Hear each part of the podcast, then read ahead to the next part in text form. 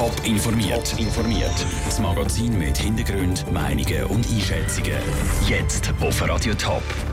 Warum die Piloten in den Schweizer Flugzeugen wieder dürfen allein im Cockpit sein und welche Wahlversprechen Donald Trump in den ersten 100 Tagen als US-Präsident umgesetzt hat, das sind zwei von den Themen im Top informiert. Im Studio ist der Sandro Peter. Wer in den letzten zwei Jahren geflogen ist, dem ist es vielleicht aufgefallen. Jedes Mal, wenn ein Pilot aus dem Cockpit rausgekommen ist, ist entweder ein anderer Pilot oder ein Flight Attendant rein. Seit dem Germanwings Absturz im März 2015 hat niemand mehr dürfen allein im Cockpit sein. Bis jetzt. Zwei Personen Cockpit-Regel wird unter anderem von der Swiss wieder aufgehoben. Was der Bund und die Gewerkschaft von der Swiss dazu sagen, im Beitrag von Andrea Platter. So etwas wie der Germanwings Absturz soll nie mehr passieren.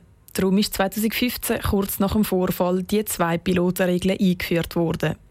Es sei ein eine Kurzschlussreaktion erklärte Urs Holderecker vom Botzel. Die Politik schreibt nach Sofortmaßnahmen, wenn etwas passiert und dann hat man diese Sofortmaßnahmen getroffen.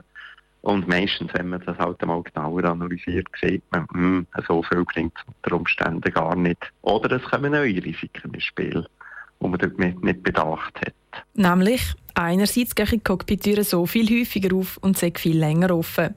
Außerdem muss immer jemand vom Kabinenpersonal ins Cockpit, wenn ein Pilot rausgeht. Und so fehlt es dann an der Sicherheit in der Kabine. Und? Die Security-Prüfung bei der Kabinencrew ist natürlich nie so streng wie der Piloten. Also, dass allenfalls da jemand reingeschmuggelt werden könnte die schlechte Absichten hat, wird als grösser erachtet. Und dann ist auch die Frage, wenn jetzt ein Pilot zu allem entschlossen wäre, hätte da ein Stewardess überhaupt Möglichkeiten, daran zu hindern. Die Pilotengewerkschaft Aeropairs findet die Abschaffung an sich gut. Es gibt nur etwas, das die Sicherheit wirklich gewährleisten kann, wenn Piloten psychologisch gut unterstützt werden.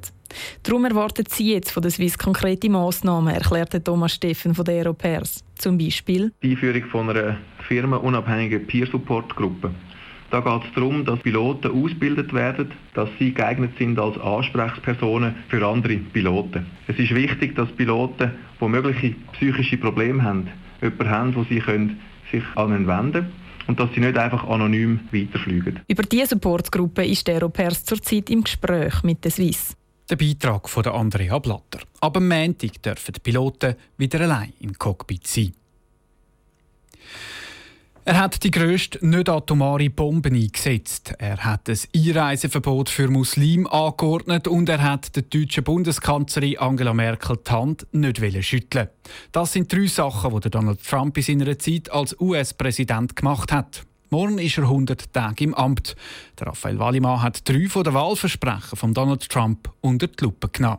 Obamacare is going to be repealed and replaced. Die Obamacare werde aufgelöst und ersetzt. Nach 100 Tagen ist aber klar, dass die Obamacare, also die Gesundheitsvorsorge von Barack Obama, nicht so einfach aufgelöst werden kann, sagt die Politologin Claudia Brüwiler von der Uni St. Gallen. Bei Obamacare hat man eigentlich gesehen, dass das amerikanische politische System nicht so einfach auszuhebeln ist. Selbst wenn Kongressmehrheit bei den Republikanern liegt, dass man nicht einfach jeden Plan kann durchsetzen kann, den man möchte als Präsident. Ein weiteres Versprechen von Donald Trump war, We need to build a wall. And it has to be built quickly. Es müsse ein Mauer gebaut werden, und zwar schnell. Gemeint ist ein Mauer zwischen den USA und Mexiko zum illegale Einwanderer abhalten. Das Versprechen kann noch umgesetzt werden, meint Claudia Brüwiler. Bei dem Mauer wird jetzt gesagt, man werde einen Versuchsabschnitt machen. Also da wissen wir noch nicht, ob er das dann kann tatsächlich realisieren kann. Die Mauer ist ja eigentlich nur ein Symbol von der ganzen Zuwanderungsproblematik. Im Wahlkampf hat Donald Trump zu seiner Kontrahentin Hillary Clinton gesagt, You'd be in jail. sie ging ins Gefängnis. Und zwar, weil Hillary Clinton in einer Korruptionsaffäre mit ihrem E-Mail-Account verwickelt war. Für Claudia Brüwiler ist es nicht überraschend, dass Donald Trump das Versprechen nicht umgesetzt hat. Er hat ja eigentlich schon in der Nacht, wo er gewählt worden ist, sich ihr gegenüber konziliant gezeigt. Und da ist es doch eigentlich voraussehen, dass er das nicht im geringsten wird versuchen. Für Claudia Brüwiler war zu erwarten, dass viele von diesen Wahlversprechen nicht umgesetzt werden. Die Versprechen waren teilweise auch sehr utopisch. Der Beitrag von Raphael Wallimann. Der Donald Trump ist übrigens laut Umfragen nach 100 Tagen im Amt beim US-Volk so wenig beliebt wie kein anderer von seinen Vorgängern nach 100 Tagen. Frauenfeld wird im nächsten Jahr zum Velomekka. Der Start der nächsten Tour de Suisse ist nämlich das Frauenfeld. Am Vormittag ist der Vertrag unterschrieben worden. Das heißt, in einem Jahr startet die Spitze der Velorennfahrer im Herzen vom Thurgau. Michel Porsche. Stolz hat der Stadtpräsident von Frauenfeld, Anders Stockholm, den Vertrag mit der Tour de Suisse unterschrieben.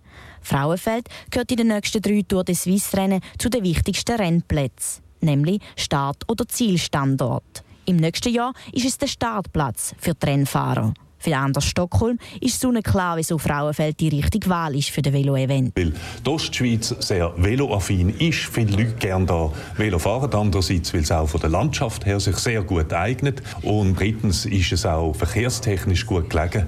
Und diese Gründe haben alle dafür gesprochen, dass de Suisse gefunden hat, äh, da wäre gut, wenn man da ein sogenanntes Wochenend-Hub konzeptmäßig könnte durchführen.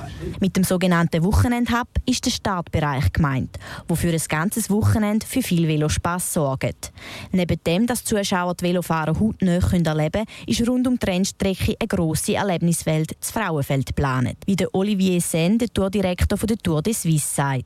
Der Kids World mit verschiedenen Parkour, wir haben eine Bike Expo, wo ausstellen können rund um das Thema Velo äh, ihre Produkte zeigen. Wir haben äh, ein Jedermann-Rennen, Tour de Suisse Challenge, wo eben jeder auch Tour de Suisse selber fahren kann, nicht noch zuschauen.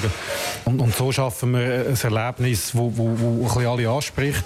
Freitagabend vor dem Rennstart ist außerdem auch noch die Teampräsentation der startenden Velofahrer des Frauenfeld.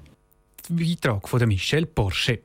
Zum genauen Streckenverlauf der Tour de Suisse und Details aus dem Zielbereich sind noch keine genaueren Informationen bekannt. Tour de Suisse informiert in den nächsten Wochen.